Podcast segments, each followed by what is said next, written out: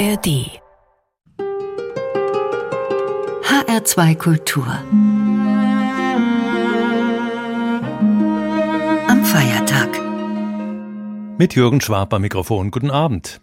Der geschätzte Kollege Karl Lippegaus hat Hermeto Pascual mal als Brasiliens Antwort auf Sun Ra bezeichnet. Das klingt so etwas flapsig, hat aber viel für sich. In der kauzigen Selbstinszenierung der beiden liegt natürlich die offensichtlichste Parallele. Hier die afrofuturistischen Kostüme von Sun Ra, dort der weiße Rauschebart und die wirren Haare des Albinos Pasqual. Beide, Sun Ra und Pasquale, lebten oder leben mit ihren Musikern in einer Art Kommune zusammen und beide bedienen sich bei verschiedensten Genres und machen sie sich mit spielerischer Unschuld zu eigen. Weil Pasquale scheinbar alles, was ihn umgibt, in Musik verwandelt, nennt man ihn in Brasilien auch O Bruxo, den Zauberer. Im folgenden Konzertmitschnitt ist er mit folgenden Instrumenten gelistet, Keyboard, Melodica, Akkordeon, Teekessel und, tja, das steht da wirklich, Skelett. Leider gibt's keinen Videomitschnitt des Konzerts, das wir gleich hören, aber auf YouTube finden Sie einige Beweise für die musikalischen Zauberkräfte des wunderlichen Mannes. Die Flöten und Saxophone überlässt Hermeto heute dem aus Sao Paulo stammenden großartigen JP, denn der Meister selbst geht ja mittlerweile stramm auf die 90 zu. Akkordeon und Flöte waren einst seine ersten Instrumente, auf denen er zunächst Choro und andere folkloristische Musik spielte. Noch als Jugendlicher beschloss der Autodidakt dann, jedes Instrument zu lernen, das er in die Finger bekam. In der Ära des Bossa Nova und danach machte ihn die Zusammenarbeit mit Ayrton Moreira, Edu Lobo, Elis Regina und mit Miles Davis bekannt. Aber es waren Pasquals eigener, grenzenloser Appetit auf jede Art von Musik und seine Fähigkeit, diese miteinander zu verschmelzen, die ihm den Ruf eines erstaunlichen Avantgarde-Musikers einbrachten und zu jener Ikone werden ließen, als die er schon lange weltweit verehrt wird. Ein Musicians Musician, wie er im Buche steht. Der deutsche Saxophonist Steffen Schorn erzählte mir mal von seiner Reise zu Ermeto und davon, wie inspirierend es für ihn war, an den täglichen Proben des Meisters mit seiner Band teilzunehmen. Das Konzert beim Intöne Festival im oberösterreichischen Diersbach, das die Kollegen von ORF im Sommer 2022 mitgeschnitten haben, ist vor allem von der Fusion aus lateinamerikanischer Musik und zeitgenössischem Jazz geprägt. Hermetus Sextett ist hochkarätig besetzt, etwa mit dem Pianisten André Marquez und Hermetus Sohn Fabio Pascal als Perkussionist. Viel Vergnügen!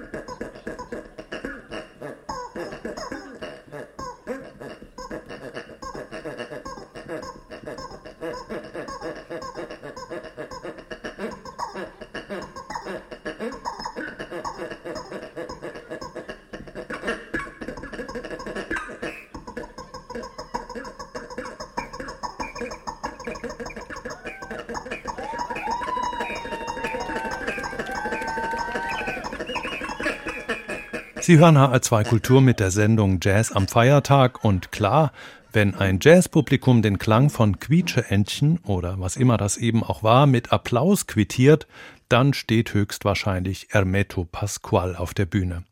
Der mittlerweile 87-Jährige gastierte im vergangenen Juli beim Intöne-Festival in Diersbach. Die KollegInnen vom ORF haben seinen Auftritt mitgeschnitten. Im Sextett des brasilianischen Multiinstrumentalisten spielten unter anderem der Saxophonist Joe Tapé, Pianist André Marquez und Hermetos Sohn Fabio Pasqual an der Percussion. Hermeto selbst, berühmt dafür, aus allem, was er in die Hand nimmt, Musik hervorzuzaubern, war vor allem auf dem Keyboard zu hören. Im nächsten und letzten Titel dieser Sendung greift er aber zu einem seiner ersten Instrumente, dem Akkordeon. Und vielleicht war es die besondere Atmosphäre im Innenhof des Bauernhofs von Festivalgründer Paul Zauner, der ihn zu diesen Klängen inspirierte. Danke fürs Zuhören, sagt Jürgen Schwab. Machen Sie es gut.